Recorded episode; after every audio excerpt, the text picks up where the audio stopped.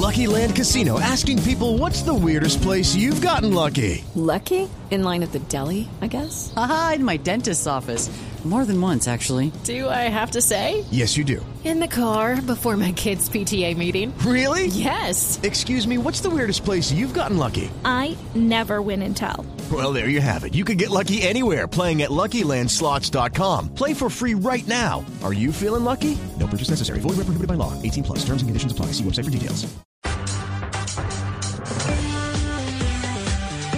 Seguimos conectados con ustedes en Mañanas Blue. Oscar Montes, Ana Cristina Restrepo, Hugo Mario Palomar, Diana Mejía, Sebastián Nora, Mariana Palau, Gonzalo Lázari, Eduardo Hernández y Camila Zuluaga con el tema del mediodía.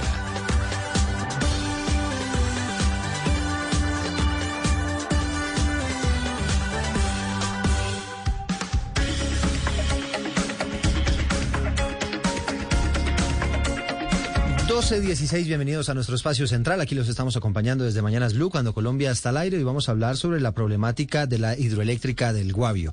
Esta es una hidroeléctrica que genera el 7% de la energía que consume el país. Aproximadamente dos millones de hogares dependen de lo que se produce allí.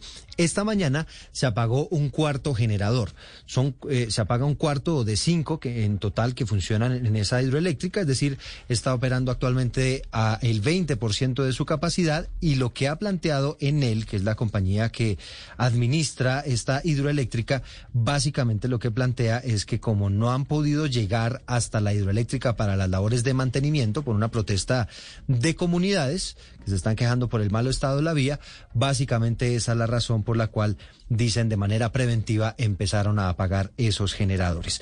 Vamos a abordar este tema, vamos a tratar de establecer eh, qué posición tienen las comunidades que ya tuvieron un primer contacto con las autoridades. En principio no hubo acuerdo, pero entre más tiempo pase sin acuerdo, pues más riesgo hay de que prácticamente esta hidroeléctrica pueda inclusive apagarse del todo.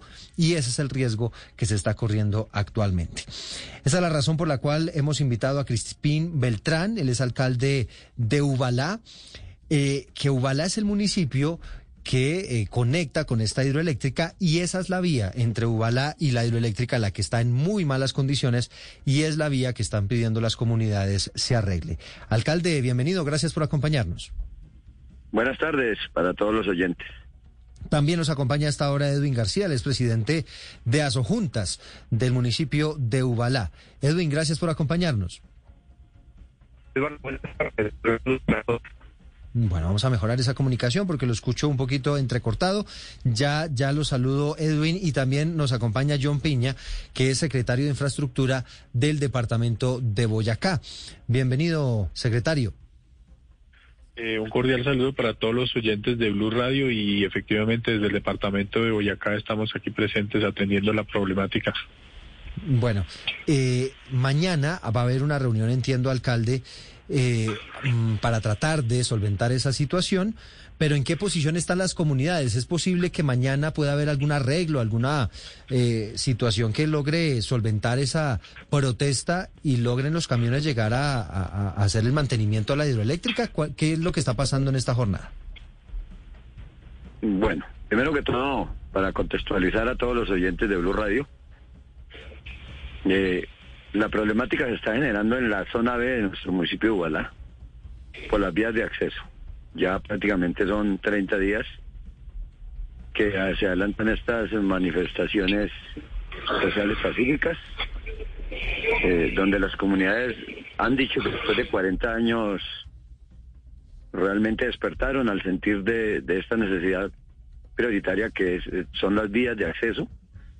Son tres tramos de, de vía que están exigiendo que, que sean intervenidas, que es el tramo de Santa María Boyacá al sector de Puente Guavio, eh, de Mambita al municipio de Medina y del sector de Palomas, que es un centro poblado de Gachalá, que comunica hasta Mambita, zona B de nuestro municipio de Ubalá.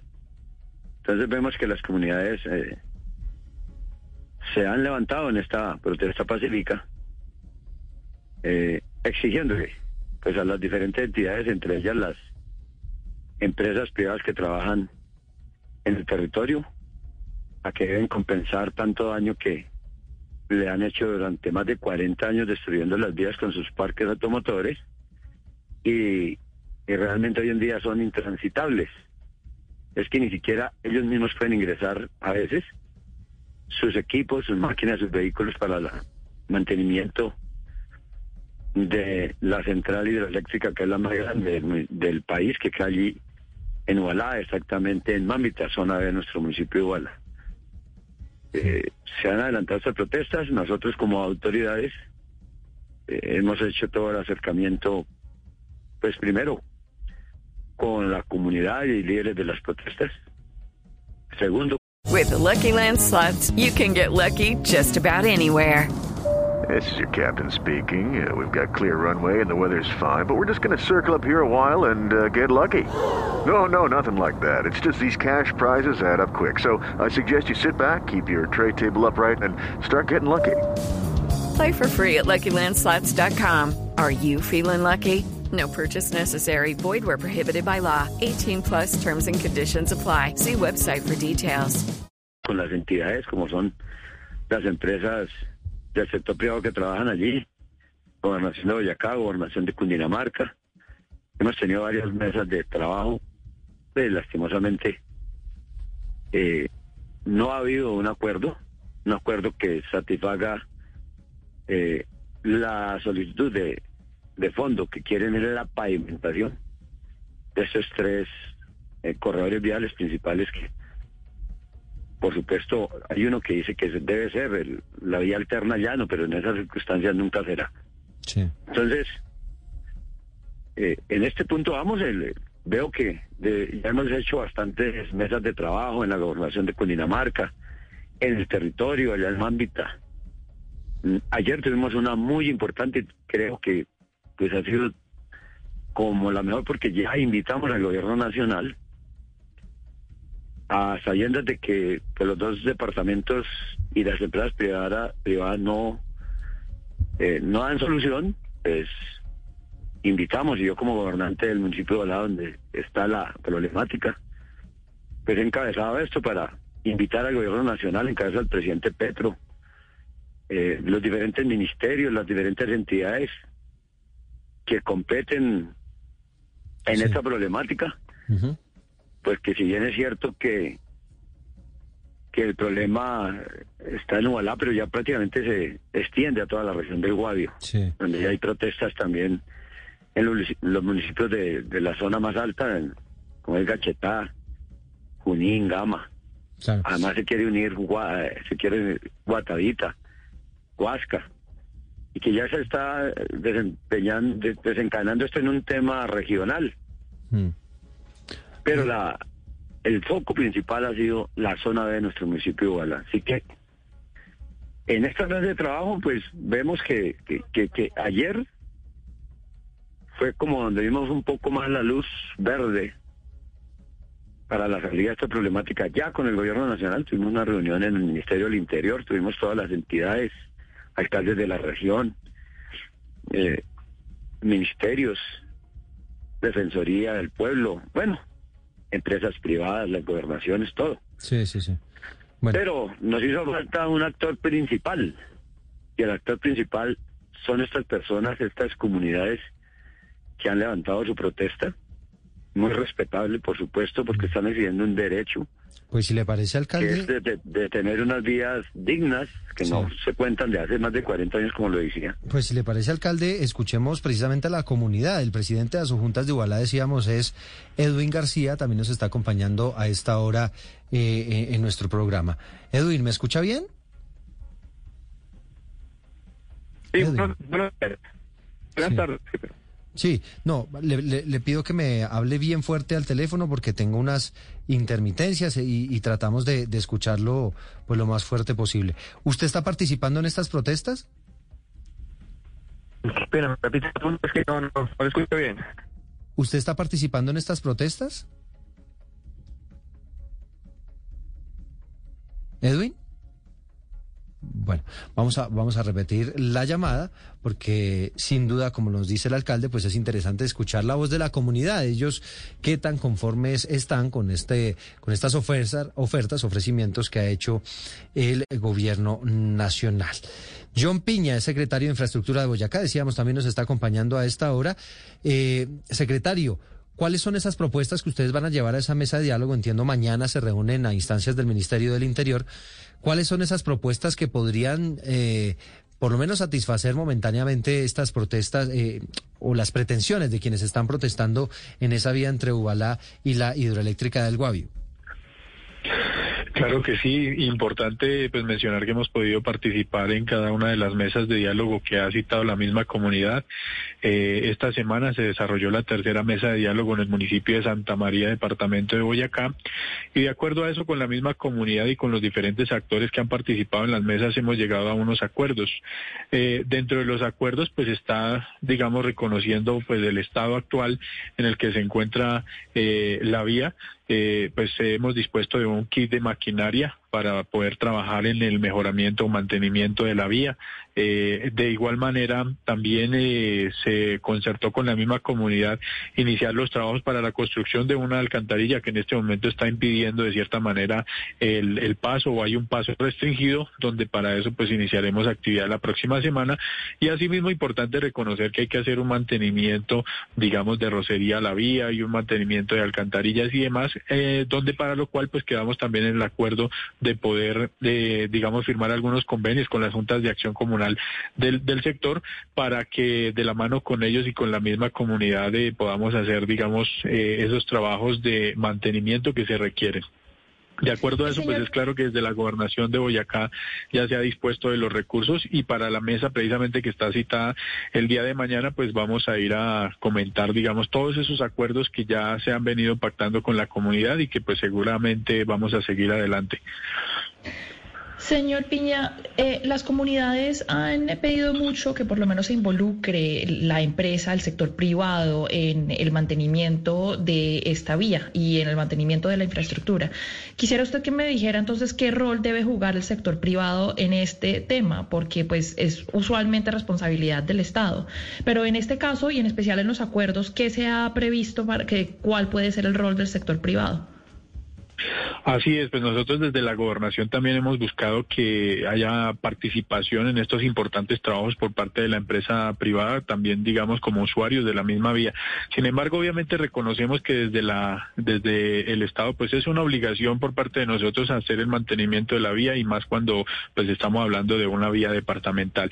Eh, en las diferentes mesas ha venido existiendo la solicitud por parte de la comunidad donde a la fecha pues nosotros esperamos que también haya una importante voluntad eh, de la empresa privada para poder, digamos, articular esos esfuerzos que venimos adelantando entre cada una de las entidades y al final poder, digamos, eh, adelantar acciones no solo para el mantenimiento, sino pues lo que busca la comunidad también es que exista la pavimentación. Importante recordar también que, pues digamos, en cuanto a todo el tramo vial, lo que corresponde a Boyacá son 18 kilómetros en el municipio de Santa María, que eso es un poco más del 16% de todo el tramo que eh, en este momento requiere intervención y para ello pues ya la eh, algunas empresas como en él han mostrado la voluntad con la participación de algunos recursos para que se pueda digamos iniciar en esa fase de estudios y diseños y pues que se pueda incluir el tramo Santa María eh, Puente Guavio, que es digamos también nuestro interés como gobernación de Boyacá y obviamente respaldando todo este importante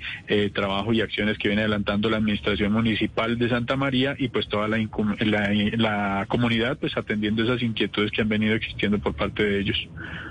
Señor alcalde Beltrán, hace unos minutos usted nos decía que hace más de 40 años tienen este problema de vías y, yo quisiera saber por qué en este momento se, pues, se desencadenan ahora las protestas, si es un problema de 40 años o cada cuánto eh, hay este problema de protestas, si esto es algo que se da con cierta frecuencia, ¿por qué ahora?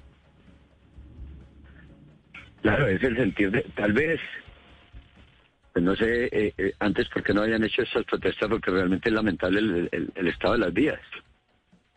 Y yo veo que las comunidades eh, en este momento se han despertado y han, y han actuado de manera pacífica, eso sí hay que aclararlo de manera pacífica, Sí, sí, señor alcalde, no, es entendido. Usted ha hecho muy claro que, que, pues, que es de manera pacífica, pero uno se pregunta si es un problema de 40 años, ¿por qué con un presidente entrante hacen la protesta y por qué no lo hicieron antes si es un problema de tanto tiempo? No, aquí no tiene nada que ver que sea presidente nuevo o, el que salió o el que, los que estuvieron. No sé por qué en, tiempos anteriores no hicieron estas eh, manifestaciones, esta exigencia de la comunidad, pero hoy se han manifestado y es respetable. Obviamente que ellos se manifiesten, sin importar si, hay, ah, si hace 40 años y somos testigos, yo soy creado en la región y soy testigo de esta problemática. ¿Por qué hasta ahora? Las comunidades han decidido, ya se cansaron, porque el deterioro de, de las vías se ha ido aumentando, aumentando hasta que realmente hoy en día son intransitables. Entonces yo veo que esta problemática va ahí. Alcalde Beltrán, pero... Sí, pero alcalde Beltrán, uno lo que se pregunta es por qué las vías de hecho, por qué tener que acudir a, a este tipo de medidas extremas cuando hay unas instancias que podrían llevar a solucionar el problema sin causar el traumatismo que se está causando. ¿Por qué las vías de hecho en estos momentos, señor alcalde? Las iniciativas son de la comunidad, 100%, y tuvieron que acudir a, estas protestas para, para ser oídos. De lo contrario, nunca hubiesen sido oídos. Yo creo que pues, la gobernación de Cundinamarca, en sus gobiernos anteriores han hecho algunas intervenciones, abonando sí, el gobernador actual ha tenido muy buena disposición, eh, aportando recursos, aportando maquinaria amarilla, tal es que eh, el día de mañana y el viernes debe llegar dos combos de maquinaria para atender estos puntos críticos, sobre todo que hay sobre estos sectores, mientras, como decía eh, el representante de la gobernación de Boyacá, también se van a hacer estudios y diseños y muy probablemente mañana, mañana se llegue a un acuerdo final para que estas protestas se levanten. Van a estar los representantes de las comunidades ahí en la mesa de diálogo y, se ve con buena luz de que mañana puede ser un día importante para concertar y llegar a un acuerdo. Mm. Son las 12 del día, 31 minutos. Vamos a, vincular a esta conversación al ingeniero Alejandro Lucio. Él es ingeniero de la empresa Óptima y es un hombre que conoce mucho sobre el funcionamiento del tema energético, las hidroeléctricas, cómo fluye y qué tanto podría afectar el hecho de que esta hidroeléctrica del Guavio no esté operando al 100%. Insistimos, desde esta mañana únicamente está produciendo el 20% de la energía. Ingeniero, gracias por acompañarnos. Hola Eduardo, buenas tardes. Bueno, para poner en contexto el, impacto de la salida de, del 80% del Guavio, pues hay que tener en cuenta lo siguiente. El Guavio es una planta con una capacidad instalada de 1.260 megavatios. ¿Eso en contexto qué, qué implica? En Colombia nosotros tenemos una demanda pico aproximada de 11.000 megavatios. Eso quiere decir que el Guavio representa algo así como el 10-11% de eh, la capacidad que hay para atender la demanda. Ahora, nosotros en Colombia tenemos una sobreinstalación, es decir, tenemos capacidad instalada de hasta del orden de 18 mil megavatios para atender esos 11 mil, pero cuando usted saca del sistema 1260 megavatios hidro, que de la planta más grande de generación hidroeléctrica, en condiciones en las que generar con, con, con agua es muy barato, porque estamos en este momento en una situación superavitaria de recurso hídrico, pues usted está sacando del sistema el recurso más barato y va a tener que reemplazarlo con otros recursos. Eso va necesariamente a impactar eh, lo que se conoce como la, bolsa de energía y eventualmente tiene, digamos, unos impactos de carácter económico que van a afectar, pues, digamos, de una u otra manera a todos los usuarios. En términos de confiabilidad para el sistema, hay suficientes plantas para reemplazar al guavio, sin embargo, son plantas más costosas y es muy desafortunado que cuando tenemos disponibilidad de recurso hídrico tengamos que eh, hacer uso de plantas térmicas que son muchísimo más costosas. Mm. Eso desde el punto de vista económico. Ingeniero, aquí, lo quiero lo quiero interrumpir un minutico para que hablemos de algo que me parece clave, porque claro, nosotros los que no somos muy expertos eh, nos dicen va a dejar de funcionar, va a dejar de generar energía una de las hidroeléctricas más importantes del país, inmediatamente uno piensa en hogares que se van a quedar sin luz. Eso, eso podría eventualmente ocurrir. Hay algunos, eh, entiendo, esta hidroeléctrica del Guavio atiende algo así como unos dos millones de hogares eh, en suministro de energía. ¿Es posible que algunos sectores de Bogotá, del centro del país, se puedan quedar sin luz por este, por esta reducción en la producción de energía? Sí, entonces ahí como le decía, en términos de capacidad instalada tenemos cómo reemplazar el recurso. Ahora, desde el punto de vista técnico y de calidad de servicio, pues obviamente toda la zona de influencia de la planta se puede ver afectada, eh, digamos, porque la red de transmisión y distribución está diseñada para contar con ese recurso, ¿correcto? Entonces, en la medida en que no contemos con ese recurso, hay que traer energía de otras partes del país eh, y eventualmente se pueden presentar problemas eh, de calidad de energía y problemas eventualmente de abastecimiento. Sí, ¿y qué tanto, eh, qué tantos hogares se, podrían eventualmente quedar sin energía por, por la salida de funcionamiento de esta hidroeléctrica? ¿O eso se puede compensar con otras fuentes de energía? Eso se debe poder compensar con otras fuentes de energía, pero son plantas que están localizadas en otras regiones del país.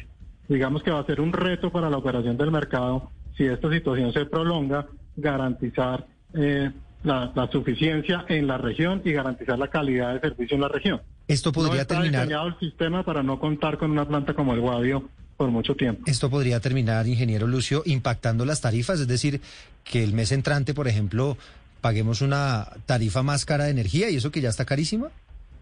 Marginalmente lo va a afectar. Eh, esto afecta directamente, como les explicaba, el precio de bolsa de energía porque vamos a tener que generar con recursos que son más costosos y el usuario marginalmente en lo que reconoce la tarifa de energía está afectado por el precio de bolsa de energía, marginalmente, digamos en un 7% aproximadamente del costo final.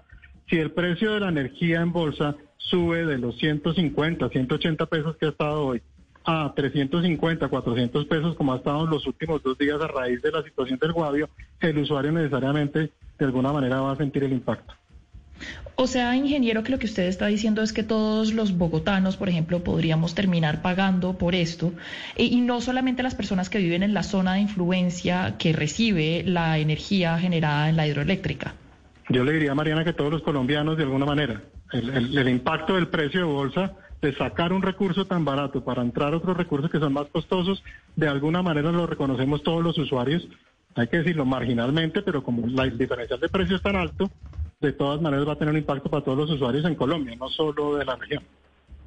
Ingeniero, ¿y por qué es tan problemático que no haya mantenimiento? Pues uno entiende... El usuario necesariamente de alguna manera va a sentir el impacto. O sea, ingeniero, que lo que usted está diciendo es que todos los bogotanos, por ejemplo, podríamos terminar pagando por esto, e, y no solamente las personas que viven en la zona de influencia que recibe la energía generada en la hidroeléctrica. Yo le diría, Mariana, que todos los colombianos, de alguna manera, el, impacto del precio de bolsa de sacar un recurso tan barato para entrar otros recursos que son más costosos, de alguna manera lo reconocemos todos los usuarios, hay que decirlo marginalmente, pero como la diferencia de precio es tan alto, de todas maneras va a tener un impacto para todos los usuarios en Colombia, no solo de la región. Ingeniero, ¿y por qué es tan problemático que no haya mantenimiento? Pues uno entiende, normalmente hay que hacer un mantenimiento para que las cosas funcionen bien y demás, pero entiendo, según lo que ha explicado en él, que el apagar estos cuatro generadores es una medida más preventiva, ¿no? Eh, ¿Por qué es tan importante esos mantenimientos y por qué eh, es una eh, recomendación que ha hecho en él el de apagar estos generadores para que la planta funcione bien? A ver, los mantenimientos no son un capricho de la empresa. Los mantenimientos están asociados a las garantías de los equipos. Hay unos mantenimientos que hay que hacer después de unas horas de uso de todos los equipos y hay unos mantenimientos que se programan en el sistema para que unas plantas reemplacen a otras. Entonces no se trata de un capricho de la empresa, sino se trata de unos compromisos que están atados a la financiación, a las garantías, etcétera, etcétera. Entonces la planta si no cumple con las horas para el mantenimiento, pues tiene que declararse indisponible. Y en este caso, lo que yo entiendo es que no se han podido hacer los mantenimientos por los bloqueos y en ese orden de ideas, quiera o no quiera, la planta no puede operar. Y entonces, como hay todavía uno, uno de los generadores sigue funcionando, ¿esto sería entonces cuestión de horas que se verían ellos en la obligación de, apagarla por completo? Seguramente sí, seguramente el, el mantenimiento programado, la unidad que sigue disponible debe, debe ser cerca y hay unos mantenimientos que hay que hacer después de unas horas de uso de todos los equipos y hay unos mantenimientos que se programan en el sistema para que unas plantas reemplacen a otras.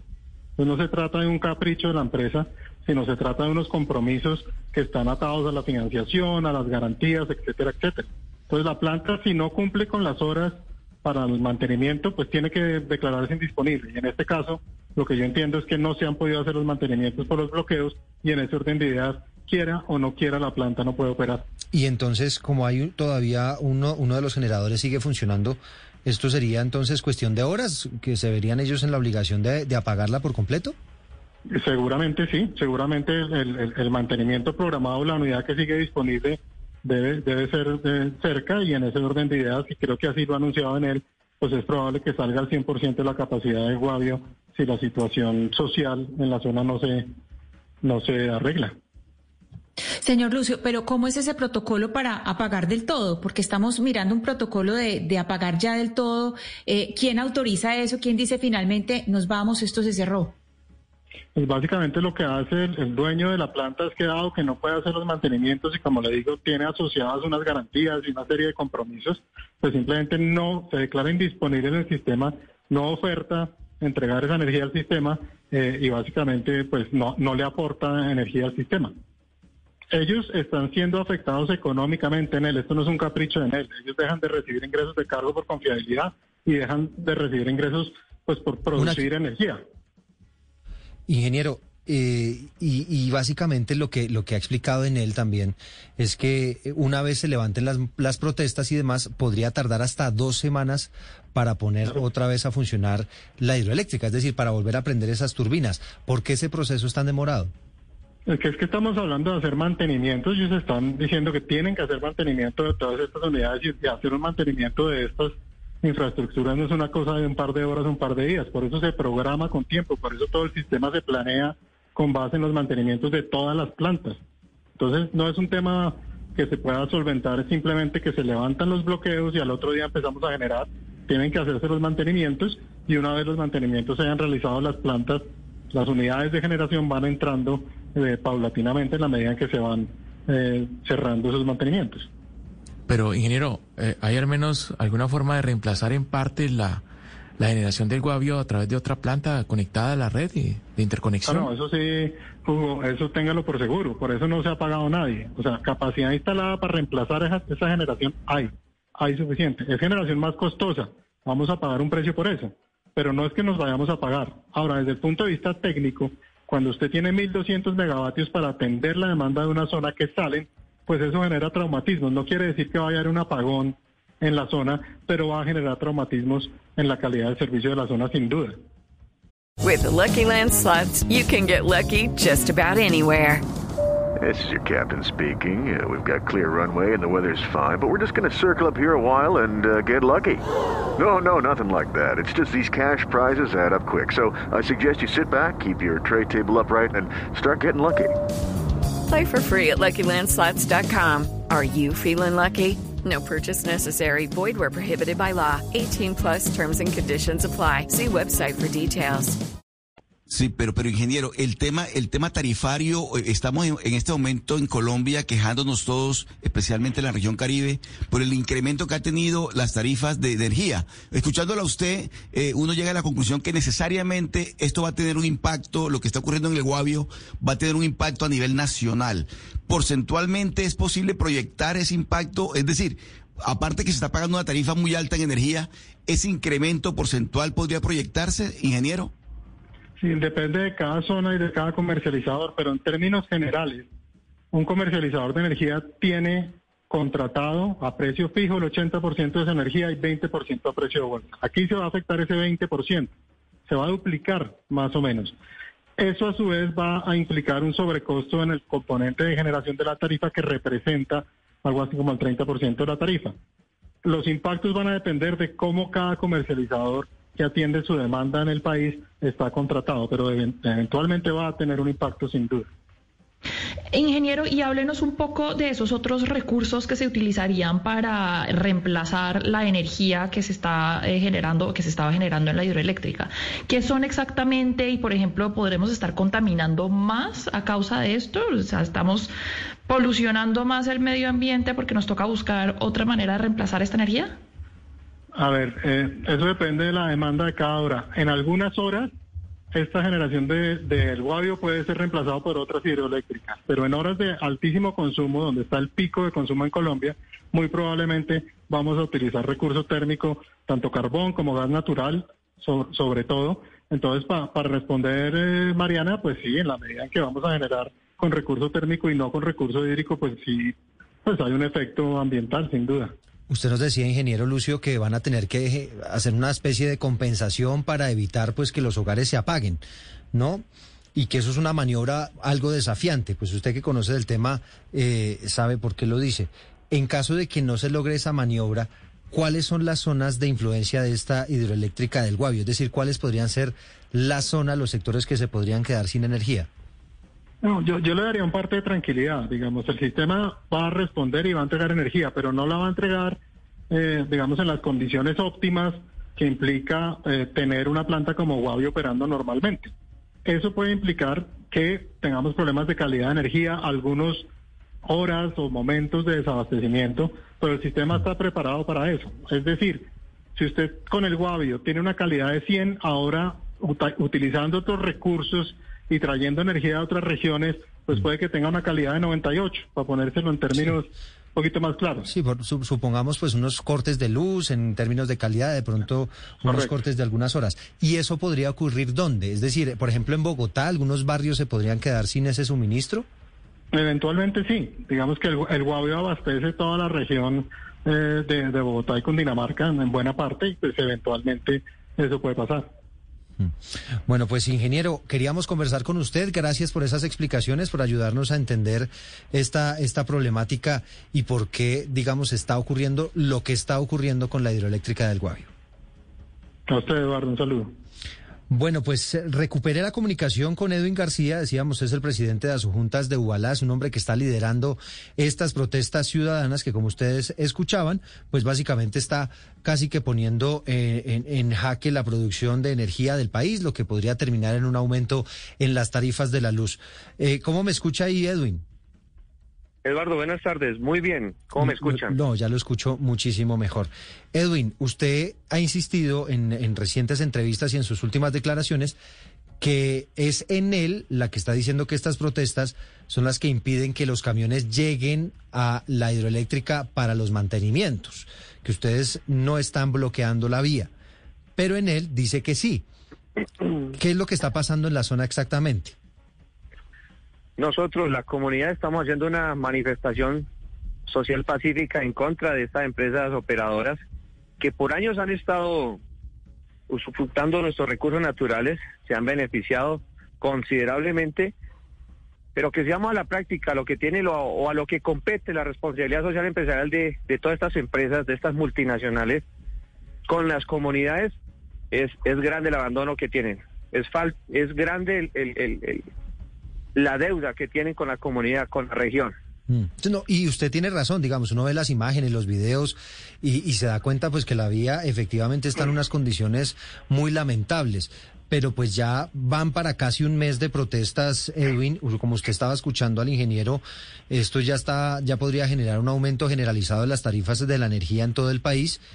Eh, y ya ustedes lograron llamar la atención, mañana va a haber unas, unas reuniones, se están anunciando inversiones. ¿Es probable que ustedes mañana ya decidan levantar esa protesta?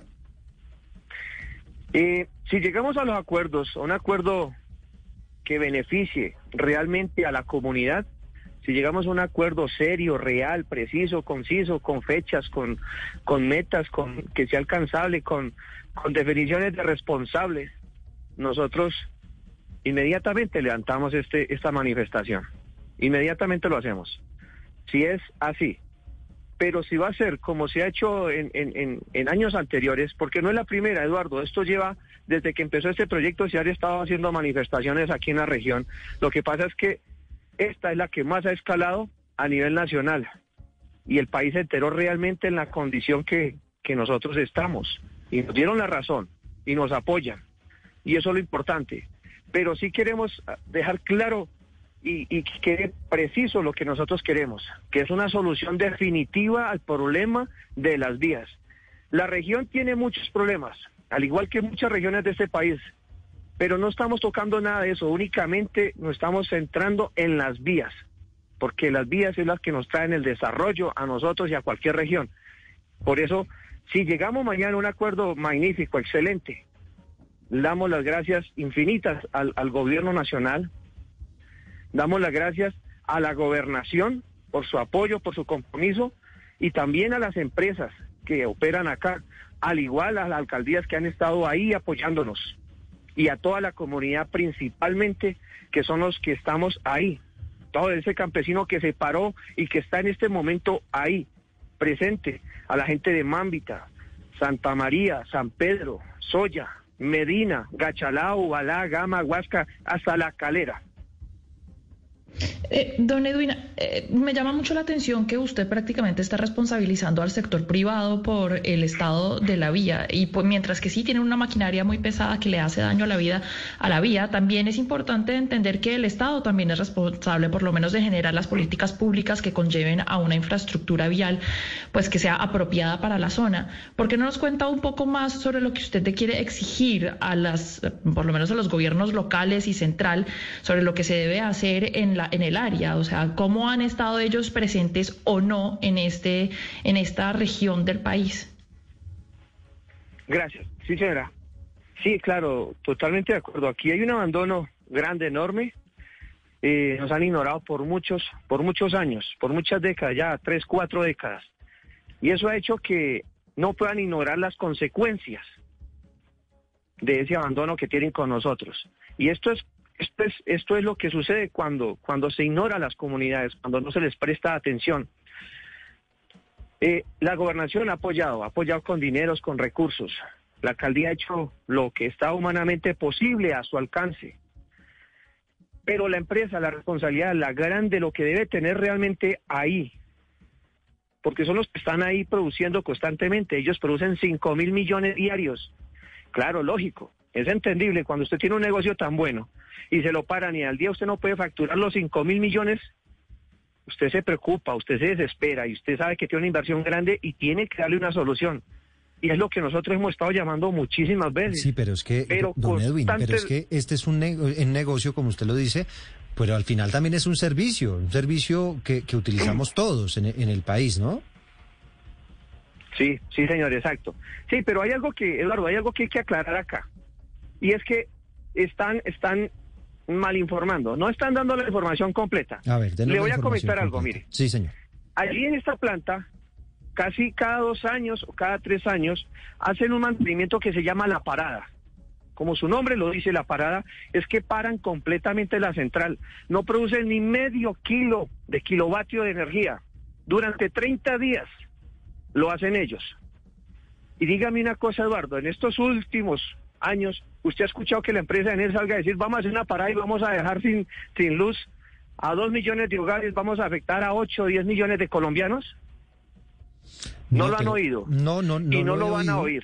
Pero, pero sí he escuchado en él diciendo que no ha podido llevar los camiones eh, hasta la hidroeléctrica porque hay una protesta liderada entre otras personas por usted que no permite el paso de los camiones. Está permitido el paso únicamente de los operadores, los que están a cargo de, los equipos y controles. ¿Y eso es decisión Cada 12 suya? horas hacen el cambio. ¿Esa es decisión suya que no pasan camiones? Señor. ¿Esa es una decisión de ustedes, suya, que no pasan los camiones hacia la hidroeléctrica? No, no es una decisión mía, es una decisión de una región, de una provincia que se cansó, que se cansó, porque yo no soy el líder. Los 14 mil habitantes que hablan de ahí, los 150 mil afectados, todos somos líderes en esta región. Estamos exigiendo vías, vías adecuadas, vías arregladas. Nosotros estamos en contacto a esta hora con el secretario de Infraestructura del departamento de Boyacá. Él se llama John Piña. No, intentamos comunicarnos con la gobernación de Cundinamarca. Ellos nos han dicho pues que han preferido ser prudentes antes de esa reunión que van a tener mañana. Pero no sé si usted nos ayuda, secretario, a esbozar un poco cuál va a ser la propuesta de mañana para ver si le suena a Edwin García, a los habitantes de, de esa región y a los líderes de la protesta y mañana podríamos esperar un acuerdo para que se pueda solucionar todo este asunto.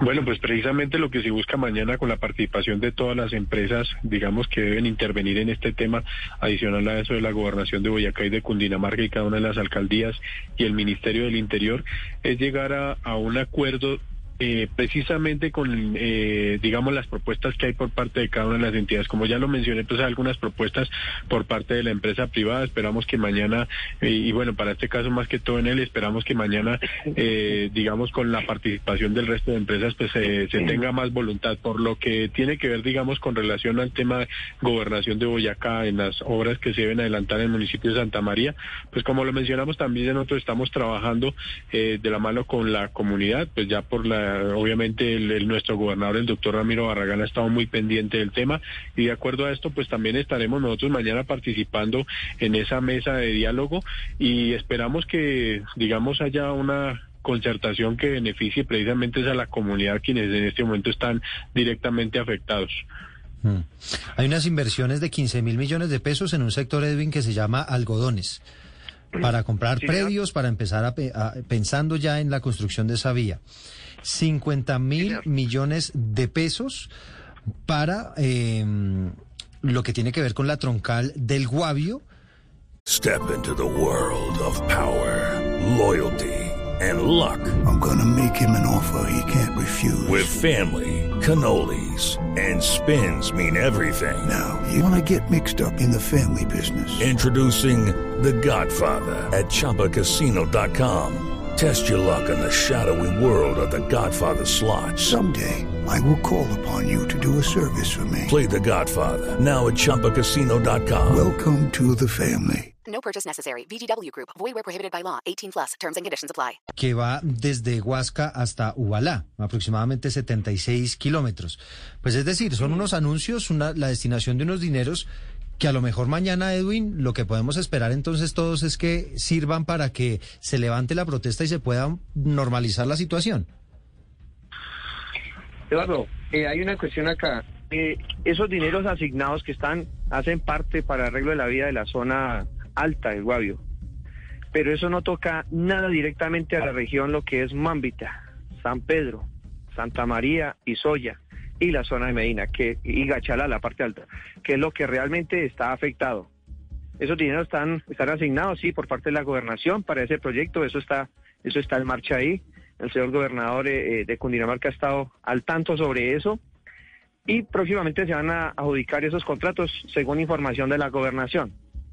Pero en cuanto a lo que dice la gobernación de Boyacá, la gobernación de Boyacá tiene una responsabilidad grande por la vía Santa María Puente Guavio y ellos han desconocido totalmente. Fuera que la desconocen, la tienen abandonada. Tienen un kit de maquinaria ahí abandonado, varado. Ustedes pueden, cuando pasen, mírelo. No hacen más sino revolcar tierra de un lado para otro, pero no dan soluciones efectivas. Además, tienen una acción de tutela que los, los, los obliga a que deben hacerle mantenimiento, arreglar la vía y todo esto, pero no lo hacen. Ellos desconocieron realmente la responsabilidad la gobernación de, de, Cundinamarca ha sido, de, de, disculpe, la gobernación de Boyacá ha sido totalmente ineficaz con esta región ahí. Abandonó su responsabilidad y no han sido capaces de asumir los compromisos a los cuales los están obligando, porque esa tutela los obligó a ellos que tenían que hacerle mantenimiento y aún así no lo hacen. Señor García, eh, dentro de las personas con que los líderes de esta protesta han hablado, ¿hay políticos, hay representantes o, alguien que haya ido a hacer campaña? Es decir, ¿ustedes han eh, buscado ese contacto con políticos? Eh, ¿Han hecho presencia en, la protesta o antes de ella? No, no, no, señora. Nosotros, nosotros hemos estado ahí aguardando, esperando. Porque realmente, sí, los, los políticos llegan allá, pero en campaña, pero como ahorita ya pasó y ahorita están esperando por la otra. ¿Y quiénes estuvieron en campaña? ¿Y quiénes estuvieron en campaña? No, han llegado varios ahí, la verdad, eh, eh, de esa parte política yo me hago un lado porque es muy complejo. Ese problema ahí realmente es un problema grande y siempre he dicho que a problemas grandes, soluciones grandes. Eso no lo va a solucionar un representante o, o un diputado o alguien así por el estilo. No, este problema se soluciona realmente tomando medidas efectivas por parte del gobierno nacional, donde nosotros realmente podamos, podamos recibir esos beneficios y que se vea la inversión en estas zonas. Nosotros estamos haciendo la propuesta de que se haga obras por impuestos. Incluso la empresa en él quedaría muy bien con esta figura. O en su efecto, que realmente ingresen estas vías dentro del plan de desarrollo nacional para que empiecen a ser intervenidas donde, de- en, este, en este programa. Mm. Es Edwin García, estamos conversando con el presidente de Asojuntas en Ubalá, que es uno de los líderes de esa manifestación. Esa manifestación, Edwin, nos recuerda, comenzó cuándo? El 24 de agosto, ¿no? Eh, llevamos casi 28 días, 28 días en este proceso. Mm. Sí, ya casi un mes. Eh, Edwin, y en el lugar, ustedes están, tienen carpas, es decir, la gente está acampando en ese sitio. ¿Cómo, cómo, cómo exactamente se está llevando a cabo la protesta? Sí, sí, señor. Ahí, ahí estamos ubicados en cinco o seis puntos estratégicos, uno en Santa María, Boyacá, uno en San Pedro de Jagua, tres en Mambita y eh, de esta forma, sí, la- la- se hacen turnos, se hacen eh, eh, eh, un cronograma de actividades. Los mismos campesinos, entre todos, estamos aportando, colocan alimentos, colocan eh, eh, dinero, bueno, recursos para mantenernos porque esto es un beneficio para todos nosotros. Incluso el primer beneficiado en este, en este, en este proceso es la misma empresa en él, porque va a ingresar sus equipos sin quedarse pegados, atorados o varados por el, por, por las vías, porque en este momento, como están las vías, ni siquiera en ellos pueden ingresar sus equipos. Sí, sí, la, la vía la verdad es que sí están en unas muy, muy malas condiciones. ¿Quién, quién decide quién- cómo ejercen ese control ahí en territorio para, para saber si entran o no los camiones? Toda, toda la comunidad. Somos todos. Es toda la comunidad. Y la posición es que no pasan los camiones. La posición es que no, no va a transitar eh, eh, eh, personal de, de la compañía. Si quieren pasar a pie, pueden pasar cuando quieran, entren y salgan, pero no van a ingresar vehículos para hacer mantenimiento. Y- y- Desafortunadamente es la forma en que nosotros nos toca hacer presión. Hoy a la entrevista, pero por obra y gracia a nadie le han dado nada Sí. a una región. Eh, al- que venga el gobierno, que venga una empresa y diga, no, eh, pobrecitos, necesitan esta vía. No, no, no, no, no. Eso no sucede así. Usted, usted lo sabe, Eduardo. Alcalde, quizá una, una pregunta final antes de, terminar este, este espacio conversando sobre este asunto.